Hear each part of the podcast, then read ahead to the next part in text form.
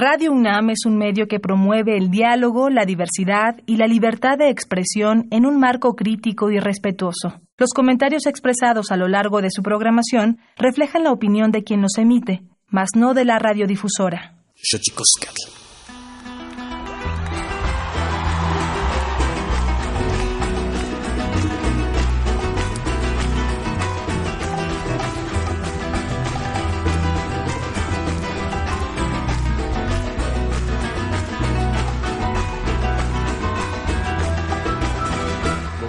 De Macondo sueñan, sueñan en el aire.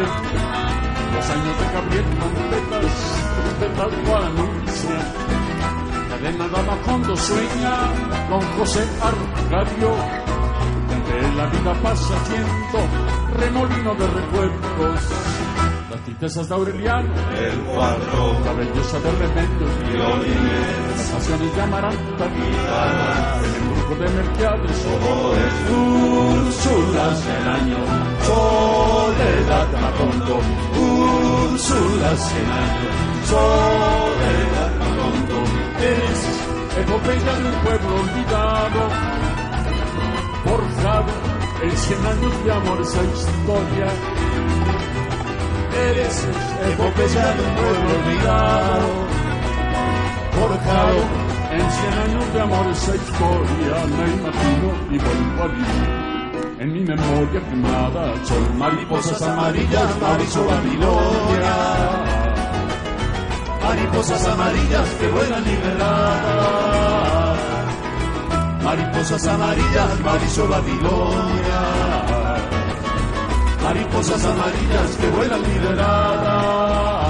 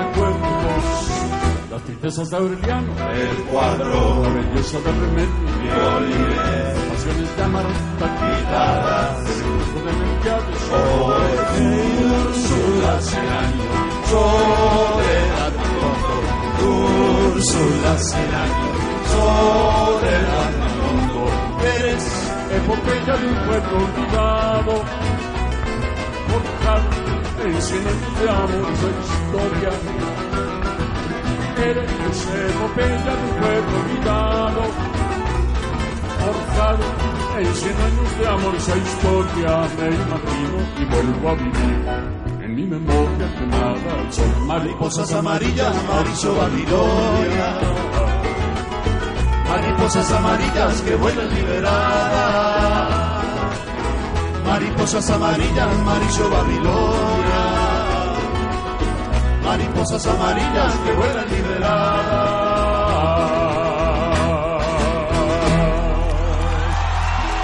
Gracias.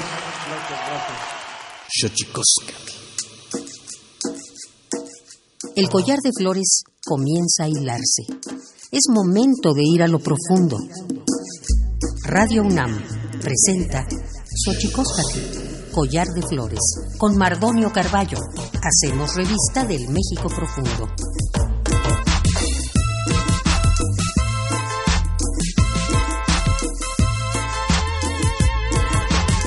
Queristoque, Tatame, Guananame, Ichpocame, Telpocame, Siguapilme, Oquichipilme, Guanoche, Tentechcaquin, Paniwe, Catepoztlatoli, eh, Nama, Nama, Ti, Quislamiquisen, Següey, y Tuampo, y tocan Oscar Chávez, eh, eh, Yasquia, eh, ya, Yasquia, eh, Mocuco, Pani, Güey, Cocolisli, Kenama, el tok itztok panit laltipactli y tocan COVID, namati kislamiquisen pampati mosanilogen iwan ya eh, kipia se shuit wan eh, se shuit wan nawi mestli.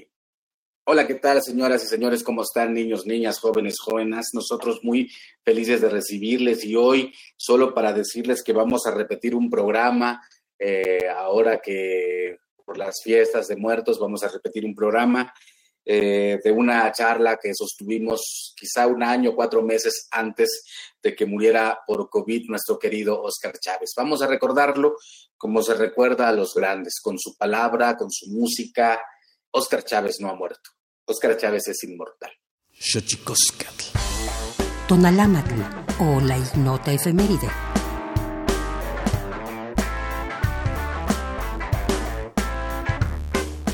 2 de noviembre, Día de los Fieles Difuntos, que forma parte de las celebraciones de Día de Muertos en México y que se ha originado gracias a la mezcla de la conmemoración indígena prehispánica con la que los españoles católicos trasladaron a América, ya que los pueblos originarios llevaron la veneración de sus muertos al calendario cristiano. Antes de esto, dicha festividad se realizaba en el mes de agosto y coincidía con el final del ciclo agrícola del maíz, calabaza, garbanza y frijol. Por ello, los productos cosechados de la tierra eran parte de la ofrenda. 3 de noviembre de 1793. Muere en la guillotina Olympe de Gauche, militante feminista, escritora y política de origen francés. Su principal obra fue la Declaración de los Derechos de la Mujer. 4 de noviembre de 1950. En Italia se firma el Convenio Europeo para la Protección de los Derechos Humanos y de las Libertades Fundamentales, bajo los auspicios del Consejo de Europa, con el que los individuos adquieren control judicial de sus derechos y libertades en la región. 5 de noviembre de 2006, un tribunal iraquí declara a Saddam Hussein, expresidente de ese país, culpable de crímenes contra la humanidad por la ejecución de 143 personas residentes en Duhail. 6 de noviembre de 2015. En México se emite la Recomendación General número 23 de la Comisión Nacional de los Derechos Humanos sobre el matrimonio igualitario entre parejas del mismo sexo en busca de frenar la estigmatización y discriminación contra la población LGBTTIQ. 7 de noviembre de 1967. Se proclama la Declaración sobre la Eliminación de la Discriminación contra la Mujer, adoptada por la ONU para garantizar en la sociedad el reconocimiento de igualdad entre hombres y mujeres, así como la dignidad humana, el bienestar de la familia y de la sociedad. 8 de noviembre de 1960, John F. Kennedy, quien más tarde apoyaría la integración racial y de los derechos civiles en los Estados Unidos de América, es elegido presidente de ese país.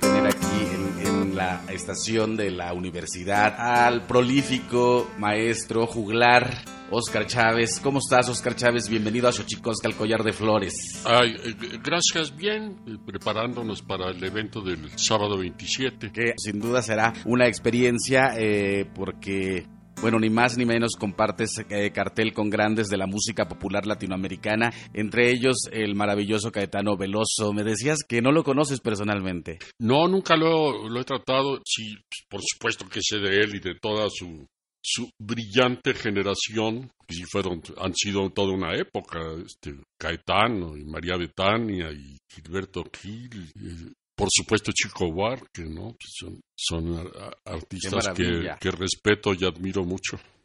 Joao Gilberto, que acaba de fallecer también. Bueno, ha sido sin duda la música el bossa nova, la música del Brasil, sin duda, se cuece aparte, ¿no? Este Oscar es como un universo en sí mismo, ¿no? Sí, lograron mostrar su trabajo a, todo mundo. Y hicieron internacional la música de Brasil, ¿no? Sí, fue muy importante, ¿no? Yo decía ahorita que te presentaba que eres una especie de juglar una especie de juglar que va eh, de la música a la actuación. Te recordamos en Los Caifanes, por supuesto, eh, la película, yo quizá una de las películas más emblemáticas del cine nacional, pero al mismo tiempo eh, te encontramos en tus discos y tus conciertos del Auditorio Nacional. ¿No? Que, que, son una maravilla y que has explorado varios, eh, varios ritmos, pero sobre todo, Oscar, yo quisiera que nos platicaras del sentido del humor, porque creo que eso es una cosa que te caracteriza muchísimo. Pues no sé si lo conservo, porque, ya está muy, muy, muy difícil para tener sentido del humor. Pero sí, el, en relación con, sobre todo hablando del humor, sobre todo en relación a las parodias políticas, a la gente le, le, llegó mucho y las empecé a desarrollar con un viejo compositor, empezamos juntos a hacer ese tipo de que era don Pepe de la Vega, que ya murió hace muchísimos años, pero hicimos una buena mancuerna un tiempo, desarrollando la canción política, la, la canción, la parodia, ¿no? Y este gustó tanto que, que, no he dejado de hacerlo. Hasta hasta que me desaparecieron los discos cosa que me da mucha mucha pena que el que el objeto disco esté prácticamente desaparecido no pero seguimos haciendo este trabajo no nos decías que desde los años 60 andabas en la escuela de teatro.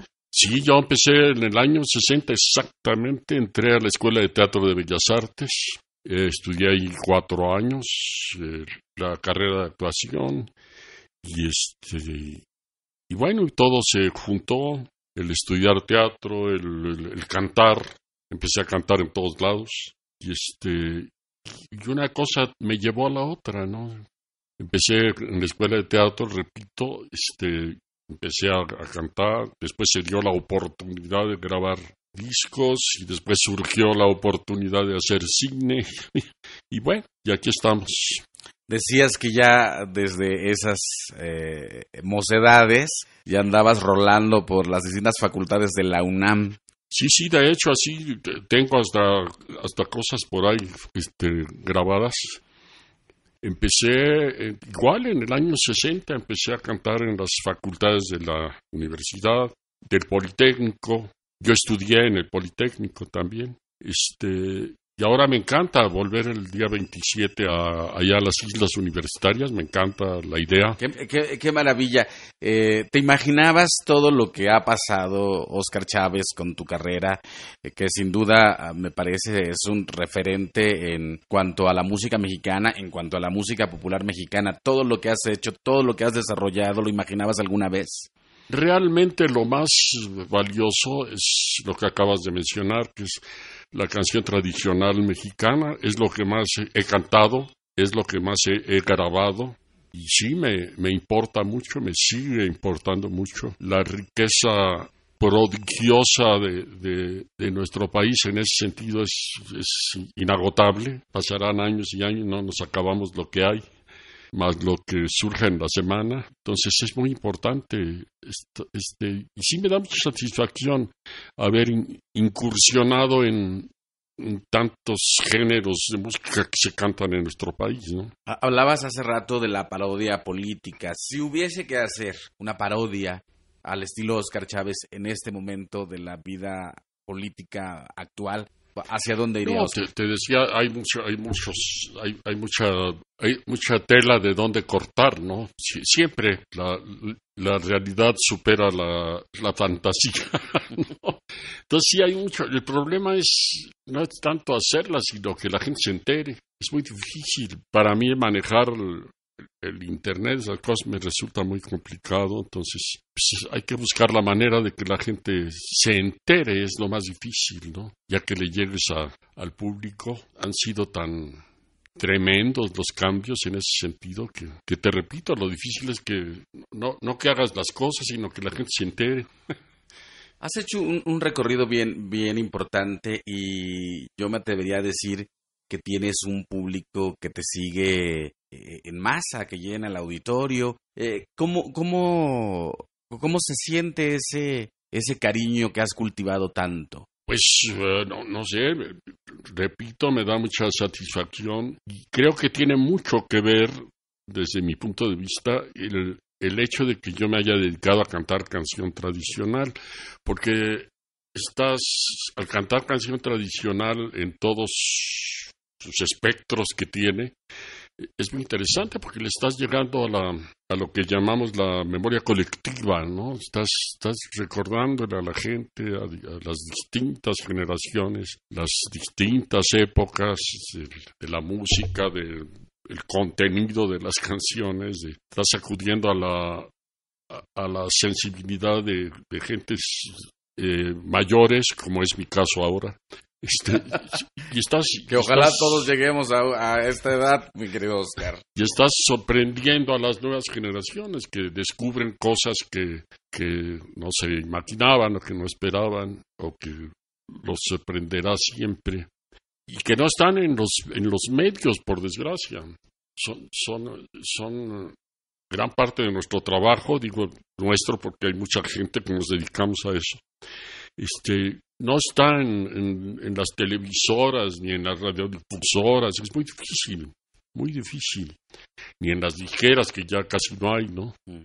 Y, este, y entonces eso con el tiempo, el, cantar canciones que han perdurado, que han soportado el paso del tiempo, es, es muy importante. Hay muchos artistas, eh, Oscar Chávez, eh, que hablan siempre como de separar eh, la política de su quehacer artístico. No es evidentemente tu caso. Hace rato hablabas de la memoria también. Tu apoyo a los zapatistas, por ejemplo, que yo recuerdo muy gratamente. Ah, sí, hicimos todo un trabajo discográfico, ¿no? Dedicado a los zapatistas. Mi apoyo sigue siendo, eh, qué bueno que lo preguntas, sigue siendo actual, sigo apoyándolos, y este y sí, la canción, lo que mencionas, la canción es muy importante porque es una herramienta que te permite llegarle a, mucha gente, decir lo que piensas, decir lo que, lo que respetas, lo que no respetas. Volviendo al humor, te, permite burlarte de, de todo.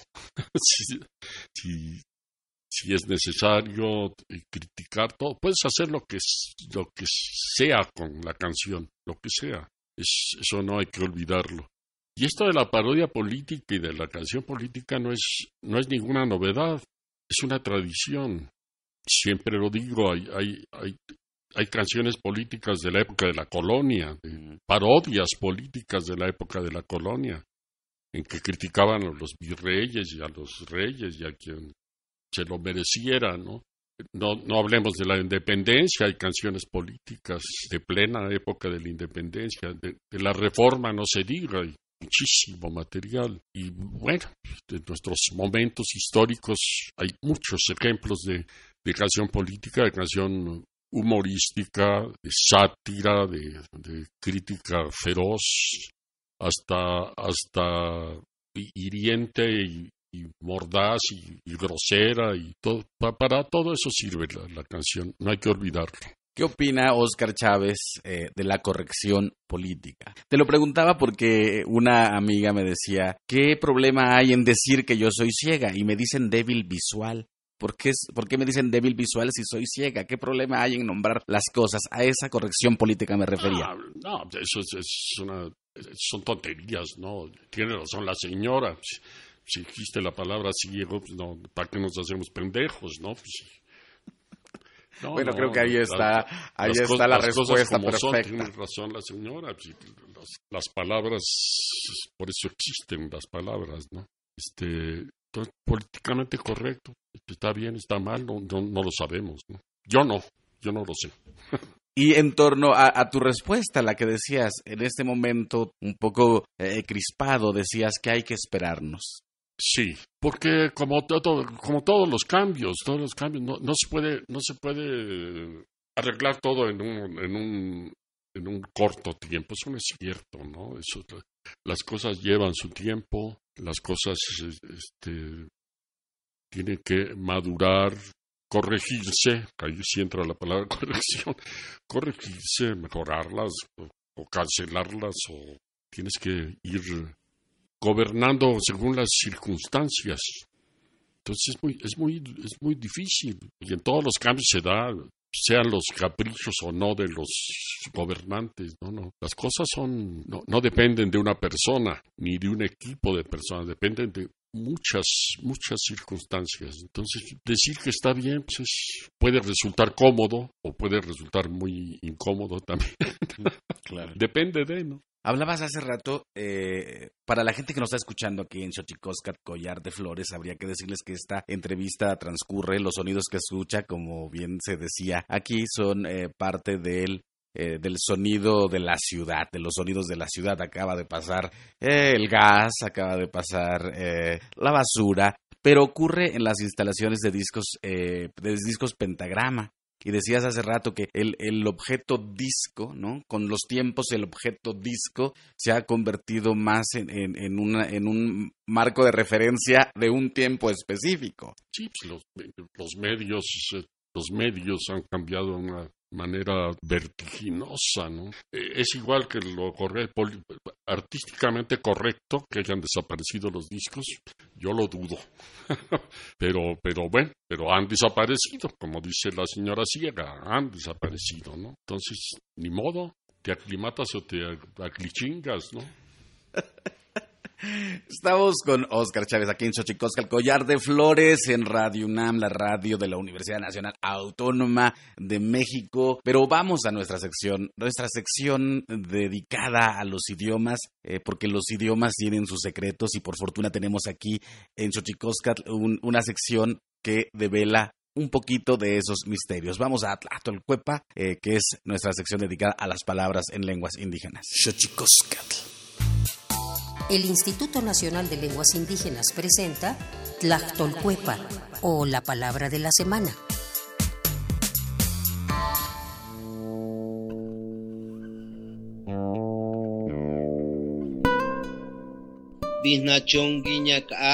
Es una expresión mazateca que se usa comúnmente por los hablantes de Santa María Chilchotla en el estado de Oaxaca para referirse a la creencia en que después de la muerte biológica, la esencia de las personas, ya sea mente o alma, empieza una nueva vida en un cuerpo o forma diferente. Nos referimos a reencarnar.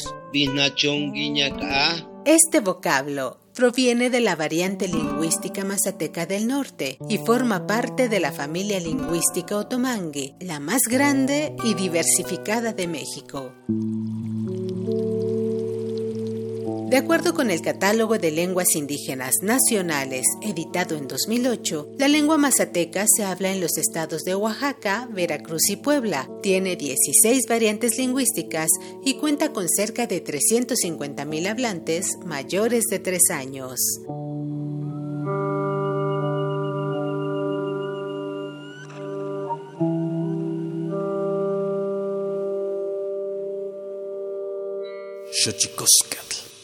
Pluriversos PUIC, un mundo culturalmente diverso. Espacio en colaboración con el Programa Universitario de Estudios de la Diversidad Cultural y la Interculturalidad.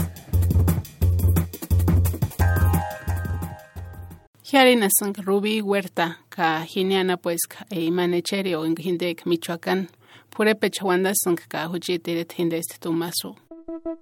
Es la voz de Rubí Sanda Huerta, originaria de Santo Tomás, Chilchota, Michoacán licenciada en Historia por la Universidad de Guadalajara, profesora en el Departamento de Idiomas de la Universidad Michoacana de San Nicolás de Hidalgo y autora de tres libros.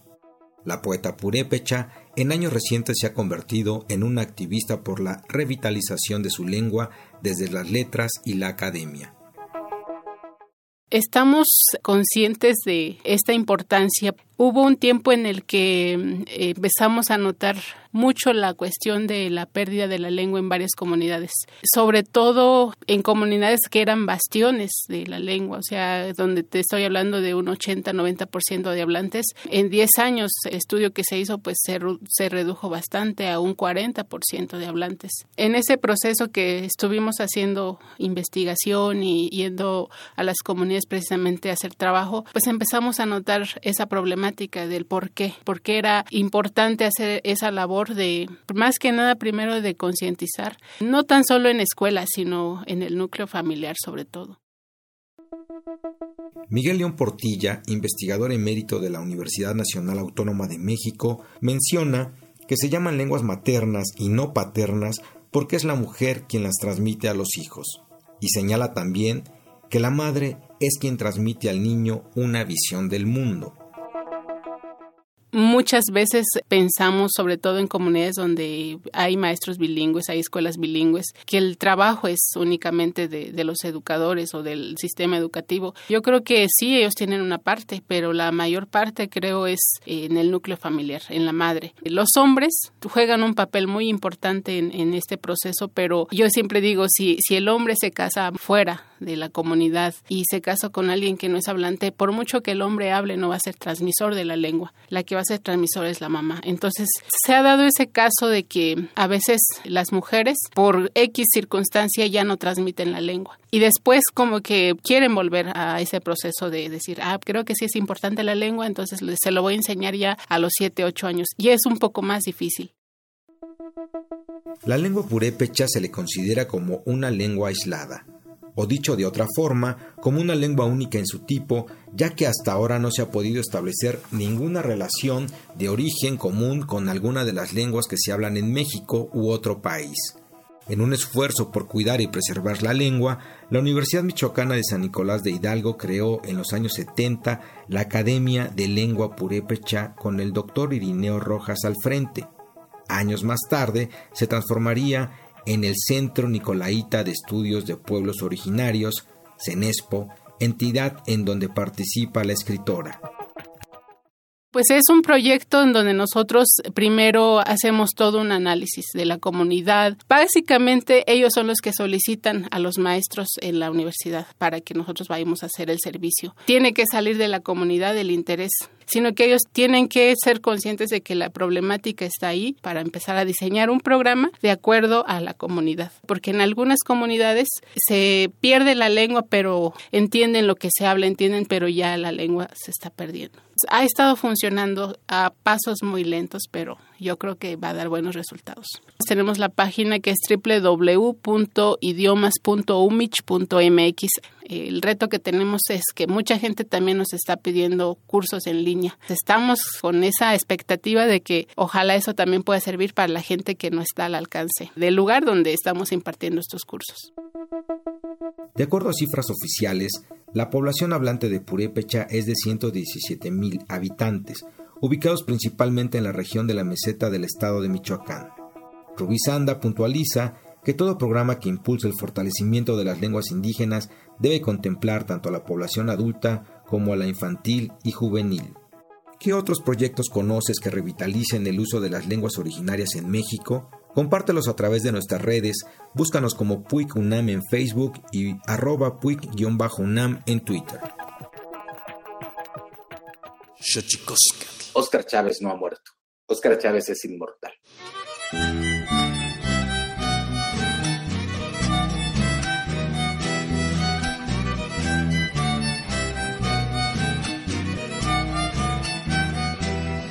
Vos no sabes los siglos que tengo, ni de dónde vengo, ni hacia dónde voy.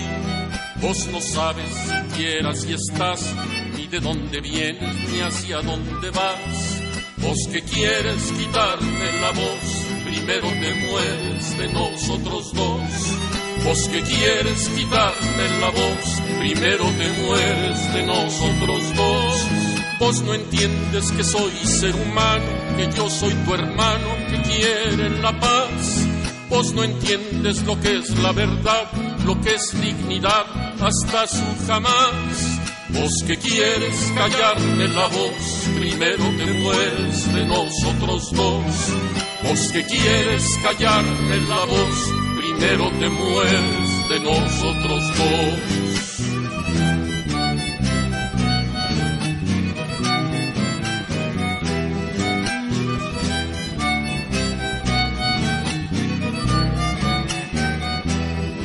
Vos no escuchas lo que habla mi voz, lo que habla mi selva, lo que habla mi Dios.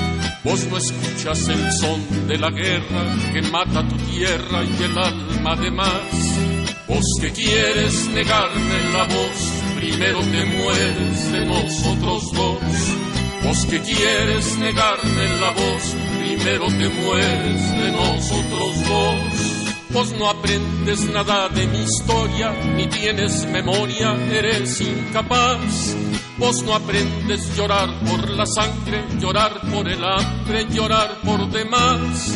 Vos que quieres cortarme la voz, primero te mueres de nosotros dos. Vos que quieres cortarme la voz, primero te mueres de nosotros dos.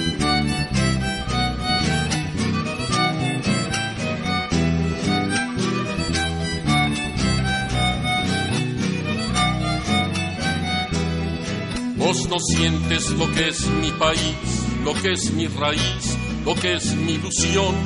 Vos no sientes que pasa en mi alma, que no tiene calma en su corazón. Vos que quieres taparme la voz, primero te mueres de nosotros dos. Vos que quieres taparme la voz, primero te mueres de nosotros dos. Vos no sufres lo que es el amor, lo que es el dolor, lo que es el infierno. Vos no sufres lo que es un malvado, lo que es un soldado, lo que es el gobierno. Vos que quieres matarme la voz, primero te mueres de nosotros dos. Vos que quieres matarme la voz, primero te mueres de nosotros dos.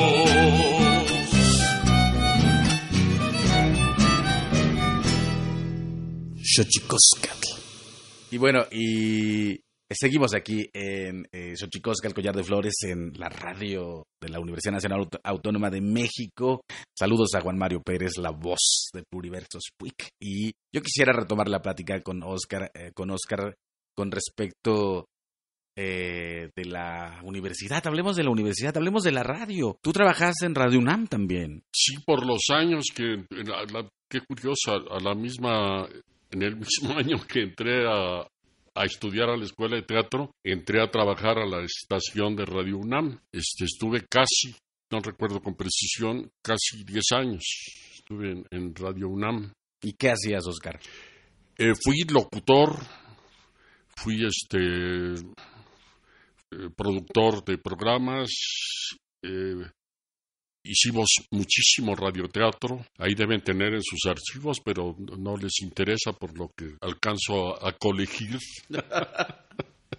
este, y sí, fue el trabajo para mí, curiosamente, el trabajar en Radio UNAM en esos años para mí fue una gran universidad, realmente, en lo personal, ¿no? Para nosotros una gran responsabilidad de estar al frente de los micrófonos de Radio UNAM. Recordaba hace rato, Oscar, a nuestro querido Miguel Ángel Granados Chapa, que tuvo un programa aquí no sé por cuántos años, pero qué, qué responsabilidad se vuelve el estar frente a los eh, micrófonos de una eh, institución como la, la radio de la Universidad Nacional Autónoma de México. ¿Qué esperas para el concierto del próximo sábado?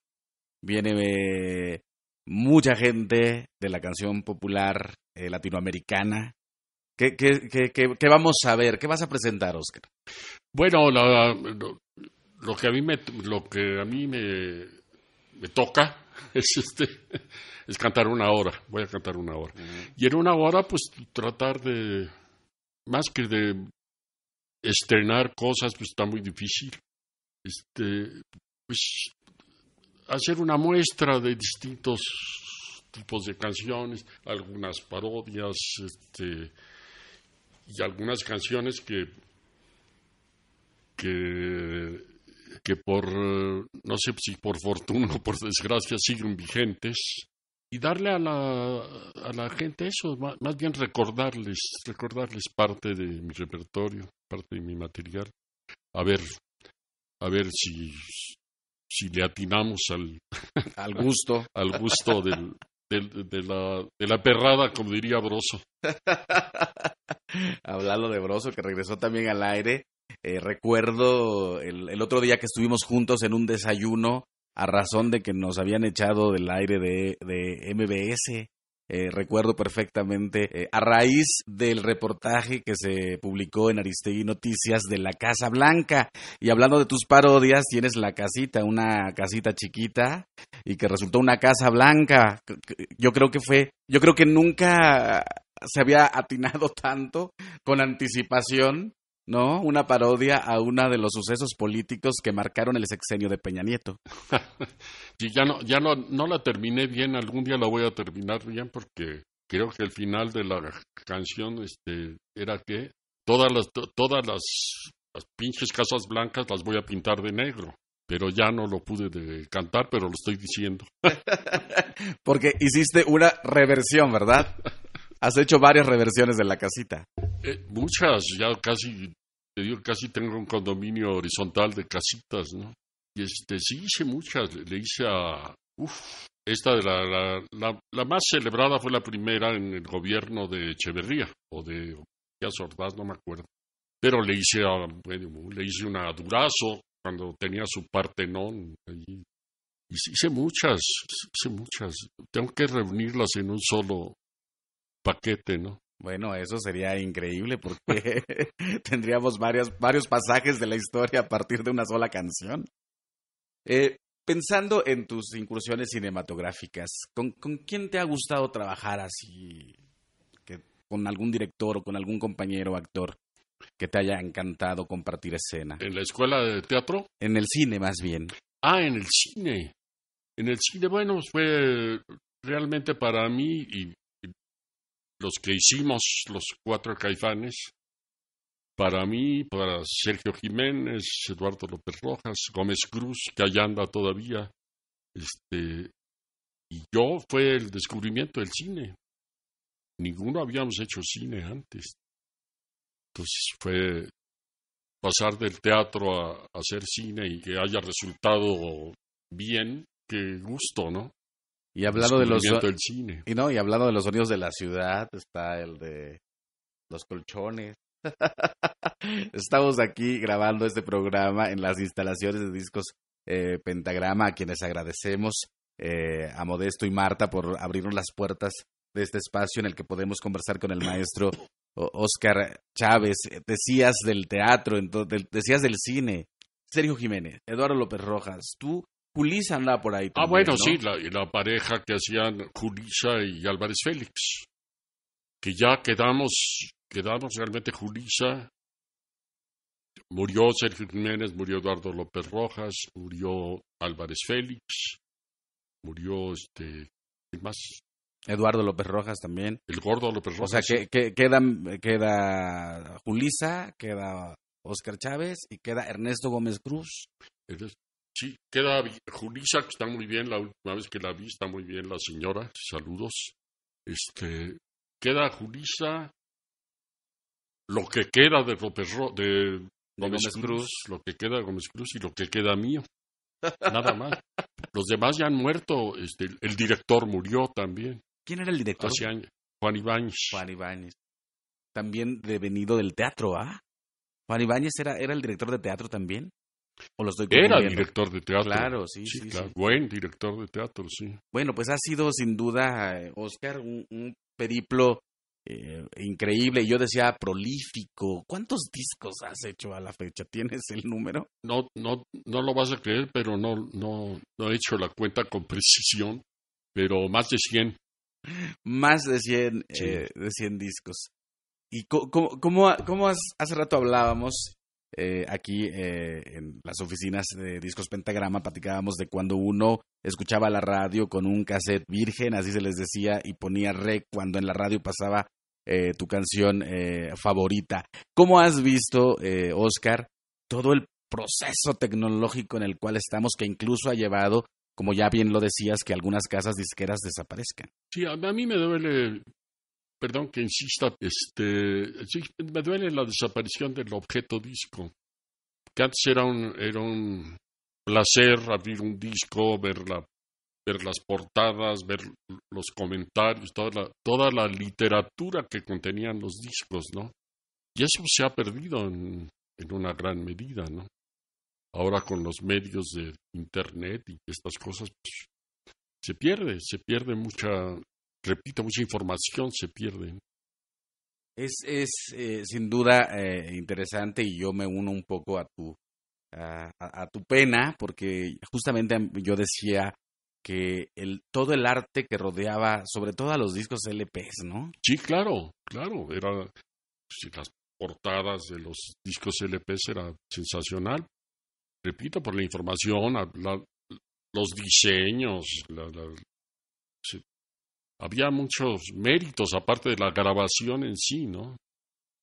Que eso es, una cosa eh, eh, importante y, creo que en la medida que la tecnología ha ido eh, pues cambiando, ¿no? Pues se ha ido perdiendo mucho de esto que atesorábamos, porque igual yo me uno, yo digo a, tu gusto de abrir un LP, de sacar el disco, de ponerlo, ¿no?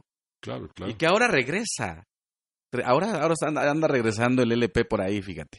Eh, sí, ya para sonido analógico le dicen, ¿no? Algo así, no sé bien. Sí. Pero... pero, ahora resulta muy caro comprarte la tornamesa y la que ya es nueva. Los discos son más caros y, no encuentras todo. Has hecho de todo. El otro día veía un, eh, una participación tuya al lado de Caifanes tocando por ti en el Vive Latino. Ah, sí. sí, fue muy. Mira, fue una sorpresa. Ahora sí, perdón, una, una sorpresa muy sorprendente. El que me invitaran a ese evento para mí fue realmente insólito. Y la experiencia y que me acompañaran estas que son nuevas generaciones para mí, ¿no? Este, entonces, el participar con los caifanes, con He participado varias veces con Panteón Rococó. Eso me da mucho gusto. Que, que, no, que, los chavos no te vean como momia, ¿no? Está interesante. A ver qué pasa el sábado 27. A ver qué pasa. Pero yo creo que sin duda Oscar Chávez ha logrado romper eh, los, los nodos generacionales, porque eh, sin duda, ¿no? Eh, hay, hay como, como un puente siempre escuchas a la banda Caifanes y te vas a la película Caifanes y te vas a Oscar Chávez. Creo que eso ha sido sin duda eh, la, magia de las distintas plataformas donde queda registrada tu vida, en este caso el cine, que pues la gente, los chavos te van a, van a buscar la película y te van a ver otra vez. Sí, sí, sí. Sí, esa es una, mira, ahora que la menciono. Los Caifanes ha sido muy sorprendente la película porque eh, no sé, se, se filmó en condiciones muy difíciles, que es una, es una larga historia, ¿no? está llena de muy accidentado todo. Pero a pesar de todo, es, es muy interesante lo, lo que consiguió la película, que haya soportado el paso del tiempo, que haya le haya gustado a distintas generaciones de película, ya más de 50 años. ¿Más, ¿En qué año se filmó? Se filmó en el año 66. O sea, jovencito tú, pues. Pues no tanto, pero sí. teníamos los, los cuatro caifanes, teníamos 30, 31, por ahí. La, edad era. Éramos más bien treintones, ¿no? Treintones. Oye, ¿y teatro, Oscar Chávez? hice muchísimo teatro. Hice muchos años también, en los años 70, hice mucho cabaret político con un grupo de actores en un lugar que estaba en Reforma, que se llamaba el Café Colón, se llamaba. El, café, el famoso Café Colón. Sí, sí. Hicimos muchos años eh, eh, cabaret, teatro cabaret político, ¿no? ¿A quiénes, ¿A quiénes recuerdas de esas épocas, Oscar? pasó medio mundo por ahí, medio mundo. Nadie con tu vigencia. ¿Eh? Nadie con tu vigencia. No, no, pues ya se, ya se están muriendo todos. ¿Cuántos años tienes? Yo cumplí en marzo pasado, cumplí 84. 84 años. 84 años. Lo cual eh, quiere decir que tu vigencia, como ya lo decíamos hace rato, pues sí ha, logrado eh, traspasar eh, generaciones. Y ahora que te decía del teatro, pienso también qué gran fortuna que el teatro tenga esta parte efímera, que lo que pasó, pasó y el que lo vio, lo vio. Ahora mucha gente va a los conciertos y en lugar de ver el concierto los graba. ¿Qué piensas de eso? No, qué, qué, bueno. Mientras la energía te lo permita, hay que dar lata, ¿no? Ajá. Pero ahora te digo, la gente ya ni ya no lo ya no lo ve, no lo está viendo, lo, está como, no sé, quizá es también una cosa generacional donde yo decía, yo iba a los conciertos a ver los conciertos, no no a, no a grabar los conciertos, ¿no? Y pienso que en ese sentido sí hemos eh, pasado, ¿no? De muchas experiencias y con respecto del arte y sin duda Oscar Chávez, pues has eh, te has mantenido en una vigencia importante y que te ha tocado ver de todo. Sí, sí. ¿Qué, es de, tus, eh, digamos, tus insumos para tu sátira política? ¿Qué es la cosa que más recuerdas que te haya hecho, eh, un, hecho político que te haya hecho hacer a ti una sátira como respuesta a ello? No, bueno, no, Muchas veces me lo han preguntado este, si me habían censurado alguna vez. Así, eh, concretamente, no, nunca, nunca me censuraron. Aunque siempre hay censura solapada, ¿no? Lo sabemos todos, ¿no? Siempre, siempre hay maneras de, de, vulnerar tu trabajo. Pero la, la que recuerdo que me da mucha risa, pero pero es interesante, es cuando sacamos el disco de Marihuana, que así se llamaba, Marihuana, este, eh, sí hubo censura. Entonces me prohibieron el disco y este, entonces nos vimos obligados a ponerle a la palabra marihuana, le pusimos censurado. Y entonces se vendió más. Entonces ya después se volvió a llamar marihuana. y marihuana, perdón, marihuana es una parodia política en contra de, don Antonio López de Santana, nuestro mejor vendedor. Este, bueno, que a la postre hay muchos, ¿eh? no, hombre, sobran. Este, pero en su origen la marihuana es una canción política, totalmente política, de crítica política. No tiene nada que ver con, con la droga se burla de se burla de la droga y del político y de todo mundo, ¿no? Que es muy muy interesante canción, sí. volviendo a, un poco al asunto de la droga, digamos, ¿qué piensas del momento actual de México con la crisis eh, que tenemos justo eh, de venida de una guerra contra las drogas? Bueno, las drogas me parecen lamentables, ¿no? Es lamentable lo que suceda con, no, no nada más en México, en el mundo, ¿no? Es verdaderamente doloroso, triste, lamentable que la condición humana esté, ahora sí que esté haciéndose pedazos por, por estupidez, ¿no? Que, qué mayor estupidez que, que auto, auto eliminarte, ¿no? Con el problema de las drogas. La gente se vuelve loca, ¿no? Y pierde todo, el decoro, la dignidad, todo. Eso es terrible. Y la política en torno a ella, digo, por citar un... Pues peor, peor. Los, los narcotraficantes son igual que los, los políticos que se hacen pendejos, ¿no? Pues son iguales. Pues estamos con Oscar Chávez ya en los últimos minutos aquí en Xochicosca, el Collar de Flores, Radio UNAM. Eh, estamos muy contentos de poder haber hecho esta plática. Entonces, 27 de julio. A las 11 eh, empieza el evento en las islas de la UNAM a las 11 empieza y terminará como a las 5 o 6 de la tarde. Ah, eh, los, digamos, los que cierran son Oscar Chávez y Caetano Veloso, ¿verdad? ¿Estamos en lo correcto? Así es. Cierra Caetano. Cierra Caetano. Yo canto antes. De Cantas antes.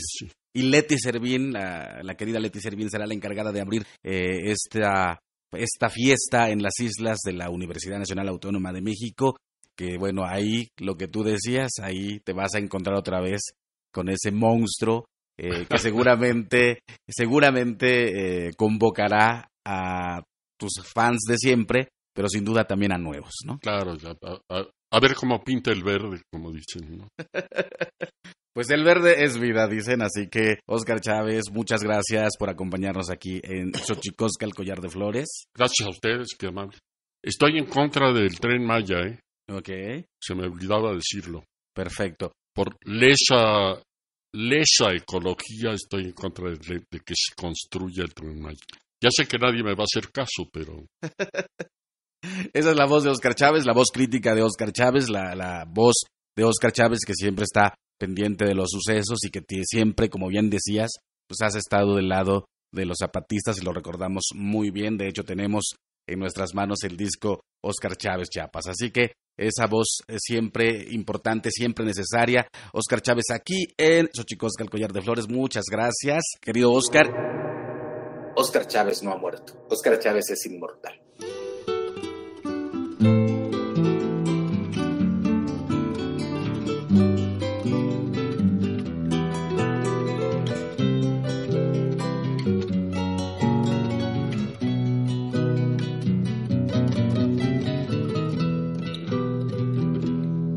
Van a callar con su torpe silencio, no te van a callar jamás con ese olvido necio, no te van a callar de agotamiento, no se puede matar así el pensamiento pueden esconder, no pueden esconder lo que sucede, lo que sucede y tendrán que pagar al fin todo lo que se debe. No te van a callar ante la historia, no te pueden borrar jamás de la memoria no te van a callar con su sordera. No se puede callar así, de esa manera. No te van a callar, no te van a callar, pueblo de Chiapas, de Chiapas, con rollos de papel de piel y con culatas te van a callar. Con su insolencia, no te van a callar jamás. Con gestos de indulgencia no te van a callar. Su comandante no se puede callar así, una voz tan garante no te pueden callar, te pueden callar con bandejas de plata, bandejas de plata, no pueden ya tapar el sol de nuestro sol zapata.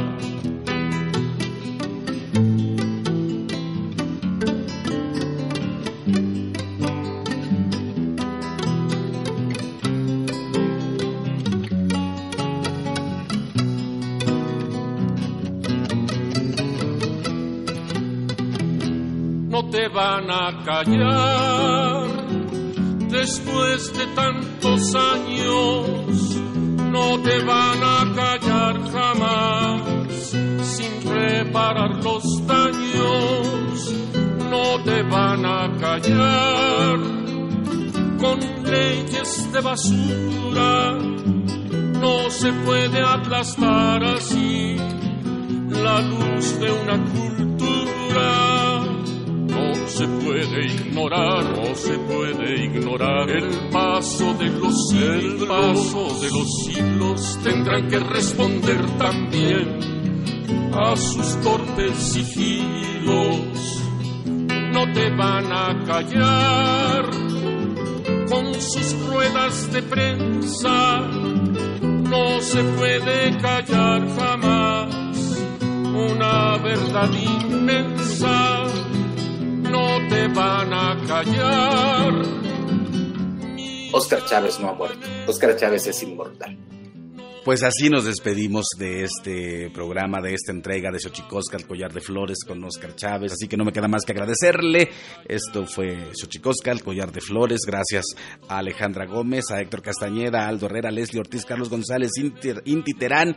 Y gracias, gracias, gracias, gracias a Discos Pentagrama por abrirnos eh, las puertas de sus oficinas para hacer esta entrevista con Oscar Chávez. Las Camatimiac, Timomelaguan, Panchi, Cuellitanati, Chicago, Epónimo, Tlachton a callar es por demás. Ni a mí, a mí tampoco.